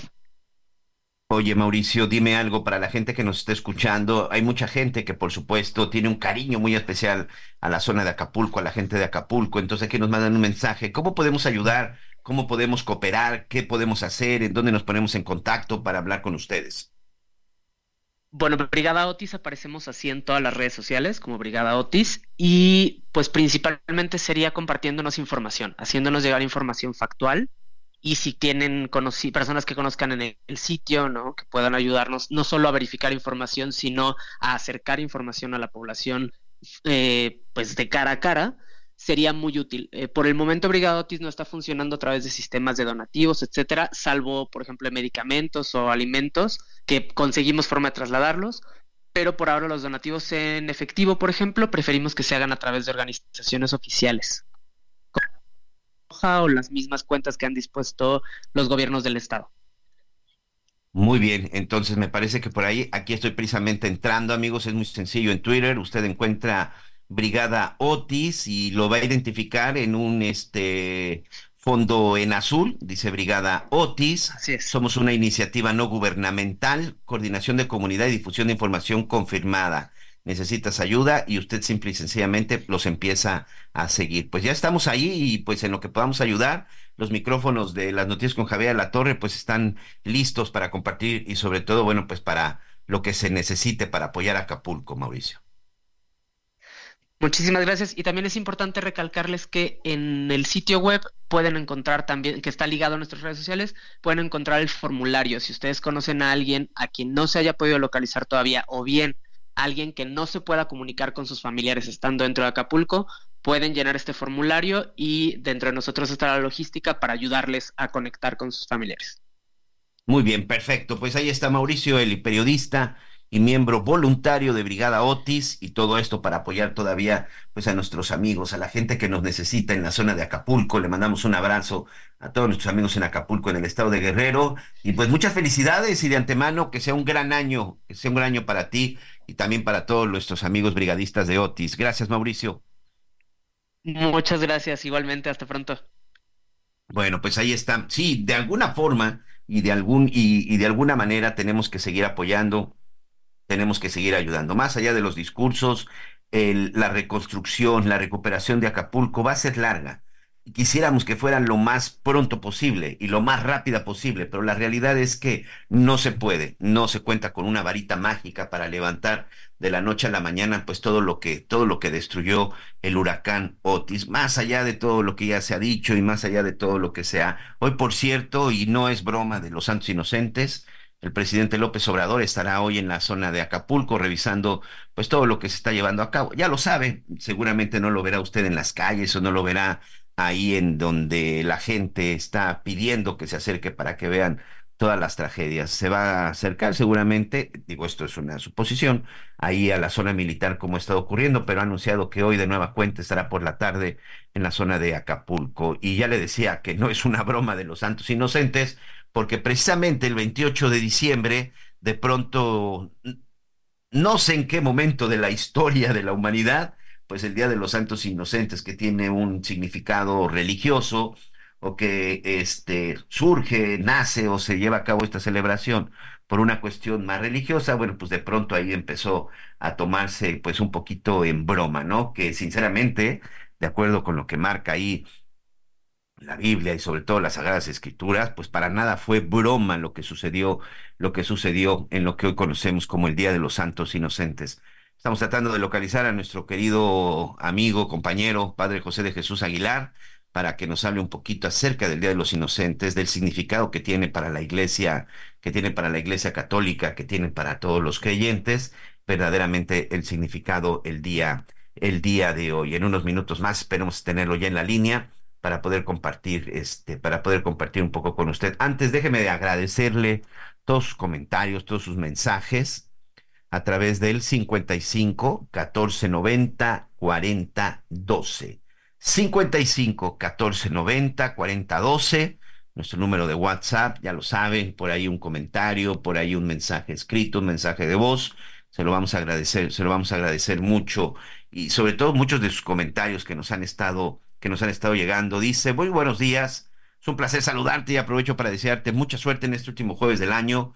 Un fuerte, un te mando un fraterno abrazo." tu amigo Julio Jiménez, diciembre. Muchas gracias, Julio.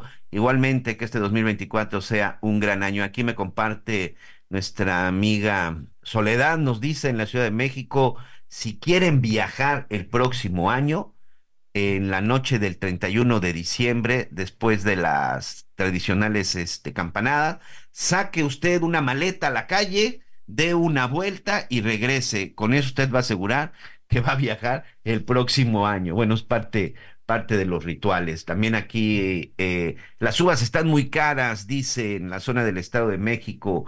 Entonces, lo importante es estar con la familia. A lo mejor en lugar de uvas, pueden hacerlo con pasitas o con cualquier otra o con cualquier otro fruto. Lo importante es celebrar, lo importante es agradecer y lo importante es recibir de la manera más positiva el 2024. Completamente de acuerdo con usted, completamente de acuerdo. Sí, es este tradicional brindis con uvas, pero sí, ¿eh? me reportan que en algunos lugares hasta en 150 pesos el kilo, el kilo de uvas y pues para muchos, para muchos va a ser muy complicado. Ya nos lo decía nuestro amigo este Cuauhtémoc de la Asociación Nacional de Pequeños Comerciantes de la AMPEC, en donde pues nos, nos, nos anunciaba y sobre todo nos compartía el costo de la canasta básica para esta para este diciembre del 2000 del 2024, pero también el incremento que se ha dado eh, en relación a las cenas de Año Nuevo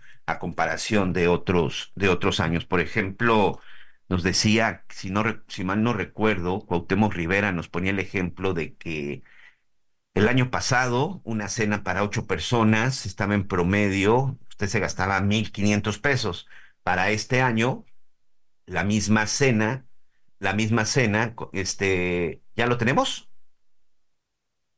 Ah, ok, la misma cena con el mismo menú, pues está ya en 2.400 pesos. Entonces, insisto, lo más importante es estar en familia y lo más importante es celebrar, es celebrar y dar gracias por este 2023. Ya está con nosotros el Padre José de Jesús Aguilar, como siempre me da mucho gusto saludarte, Padre. Antes que nada, espero que hayas tenido una excelente Navidad que este 2024 esté lleno de bendiciones, lleno de salud y sobre todo, bueno, pues lleno, lleno de alegría. Platicábamos que este 28 de diciembre, de pronto no sé en qué momento de la historia se distorsionó, pero para nada, para nada es una cuestión de broma lo que, lo que realmente sucedió en esa, pues ese día que hoy estamos recordando, 28 de diciembre, Día de los Santos Inocentes. Gracias y bienvenido, Padre. Muchas gracias, Miguel. Eh, pues eh, como bien lo mencionas, este día tiene dos vertientes. La primera es una vertiente religiosa que nos recuerda a aquel hombre tan poderoso que fue capaz de crear un puerto en el desierto, la famosa cesaría marítima, que pudo crear una ciudad en medio del desierto junto al mar muerto, la famosa Masada, y por supuesto su tumba que estaba rodeada de una gran fortaleza, el Herodión, un arquitecto increíble reconocido por la historia como uno de los hombres más poderosos que tuvo relación con el Imperio Romano. Y precisamente por esta relación con el Imperio Romano, donde se daba mucha importancia a los oráculos, adivinaciones, etcétera, cuando él se enteró de que había un oráculo, una profecía de un niño que sería rey de Israel, él hizo lo que se acostumbraba en aquel tiempo, simplemente eliminar a los enemigos. Muchos de los reyes de aquel tiempo, de los césares, para no perder su poder, eran capaces de asesinar a su propia madre, a su propio hermano, etcétera. Y en este caso, asesinar a pequeñitos menores de dos años no sería ningún problema y sobre todo cuando se encontraban cerca de Jerusalén, porque Belén está a seis kilómetros de Jerusalén, muy cerca de donde tenía su ejército, y por otra parte a familias indefensas, porque la familia, la mayoría de las personas que vivían en aquella zona eran pastores que no tenían armamento ni mucho menos. Por esta razón, hoy se recuerda a aquel infanticidio en el que Herodes fue el causante, pero no solamente se recuerda aquel acontecimiento histórico, sino también se hace oración, porque lamentablemente en pleno siglo XXI hay muchas víctimas que mueren por la violencia social y familiar, por las guerras, por abortos, por accidentes provocados por el alcoholismo, por negligencia médica, por injusticia, porque mucha gente también muere de hambre, muere por persecución. Y esta es la idea, que nos demos cuenta que habrá gente que muera sin haber hecho ningún daño por la maldad del ser humano. Y bueno, a esta cuestión que especialmente es una invitación de la Iglesia, se une el ambiente festivo que se vive entre la Navidad y el Año Nuevo, porque ahorita todo es fiesta, recalentado, compras, excesas, visitada a los seres queridos. Y bueno, en Europa, como se prohibieron las fiestas que eran del 25 de diciembre al día 31 de enero, que eran la celebración de los locos, las fiestas de los locos, donde se cometían todo tipo de bromas y de abusos, en España particularmente dijeron, bueno, pues ya que la palabra ingenuo se parece a la palabra inocente, que es muy distinto, porque ingenuo es el que se deja engañar, inocente el que muere sin haber hecho nada, ¿no? Lo decían, se parece la palabra, mucha gente la confunde, entonces el día de los inocentes vamos a hacer a la gente ingenua. Y de esta palabra, de esta manera, la palabra inocente el día de hoy también se aplica para los que fueron engañados, es decir, cayeron ingenuamente en alguna broma. Esta es la razón por la que tenemos dos vertientes en este día. Muy bien, padre, quiero aprovechar este que te tengo en la línea. Eh, ya este fin de semana estaremos dándole las gracias y la despedida al 2023. Hay muchos rituales, pero tú, ¿cómo nos recomiendas? ¿Qué tenemos que hacer para despedir el 2023, dar gracias al 2023 y sobre todo la bienvenida al 2024? Mira, yo te diría que todos los rituales que invitan a, la, que, la gente haga cosas son externos, que póngase calzones, que coma uvas, que prenda una veladora, que haga esto, aquello, siempre de fuera. Yo soy más de irse hacia adentro, porque la responsabilidad de la vida, de cómo se vive, de reflexionar si se ha hecho alguna cosa mala o se han hecho cosas positivas, son más del interior. Si una gente hace solamente cosas externas, pero no tiene una cuestión interna que lo comprometa, de nada sirve. Por lo tanto, yo creo que teníamos que hacerle como un empresario. Un empresario dice, a ver, vamos a analizar qué estuvo mal en la empresa, para no cometer los mismos errores, vamos a ver qué nos faltó hacer y vamos a hacer proyectos de crecimiento. Yo creo que es lo que tenemos que hacer en un acto de humildad profunda, decir en qué fallé, reconocer los errores, reconocer los puntos débiles y, bueno, si es necesario pedir perdón, anotarlos para que no se vuelvan a caer en estos errores, dar gracias por los aciertos que se tuvieron, las fortalezas y tratar de que sean todavía más fuertes. Y recordar que todo cualquier proyecto, cualquier deseo de año nuevo, propósito, si no se tiene disciplina, constancia, fortaleza, no se va a poder realizar. Así que esas serían mis, mis invitaciones para que la gente se divierta si quiere hacer los rituales, pero que tenga más bien cuidado de que su vida no dependa de cuestiones externas mágicas, sino de su propio compromiso, responsabilidad, sabiduría y fe. Padre, y bueno, para darte las gracias, desearte lo mejor, este, mandarte un abrazo, bendiciones y también, bueno, recuérdanos este, qué habrá en tu capilla el próximo 31 de diciembre, el 1 de enero, para quien quiera asistir. Hay que recordar que el día 31 será domingo, por lo que la misa es obligatoria. No es obligatoria, sin embargo, la misa de la noche con la que se termina el año. Sin embargo, yo creo que sí es un buen momento para que la gente acuda a su iglesia y dé gracias por el año que termina. El día primero, en cambio, sí es misa de preceptos y es obligatoria, aunque no sea domingo, y la gente tendría que ir. Claro, hay que recordar que como todo el mundo se desvela, las misas en las iglesias comienzan más tarde, el día primero. En la parroquia hay que recordar que por una bendición especial del Papa, tenemos todo un año santo, desde septiembre de este año hasta septiembre del próximo año, por lo que quien venga a esta iglesia y pase por la Puerta Santa tiene la indulgencia plenaria, tenemos confesiones todos los días, excepto sábado y domingo, para aquella gente que quiere comenzar con una limpia desde dentro, no desde fuera, y también tenemos la unción de los enfermos el primer viernes de cada mes, por lo tanto, para aquellos enfermitos será una oportunidad de recibir este sacramento a las 12 del día.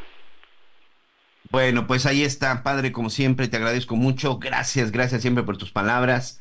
Gracias por compartir en este espacio de las noticias con Javier a la Torre. Te deseo lo mejor y espero verte muy pronto para darte un abrazo personalmente y por lo pronto que sea un gran año. Igualmente para ti, para Javier, para eh, todo el equipo que constantemente están ofreciendo información, diversión y muchas cosas más. Que Dios les bendiga y feliz año nuevo. Muchas gracias, feliz año. Ahí tiene usted al Padre José Jesús Aguilar. Ya lo sabe. Vea el día de hoy las publicaciones que hizo en relación al Día de los Santos Inocentes. Muy interesante, incluso esta parte en donde quedó este, y en donde está la tumba, la tumba de Herodes. Este, además de un gran conocedor, por supuesto, de la cuestiones religiosas, también un gran historiador que el padre José de Jesús Aguilar y siempre es muy interesante, muy interesante leerlo. Bueno, pues a nombre de todo el equipo le doy las gracias, le doy la bienvenida este, para que continúe con nosotros. La bienvenida, no, la despedida ya. La bienvenida con nuestro compañero Salvador García Soto, que va a continuar con más información. Yo lo invito a que continúe, por supuesto, con nuestra transmisión. A nombre de, a nombre de Javier Alatorre, de Ana María Lomelí, de todo el equipo, le deseo que tenga un excelente jueves. Gracias por acompañarnos en Las Noticias con Javier La Torre. Ahora sí ya estás muy bien informado.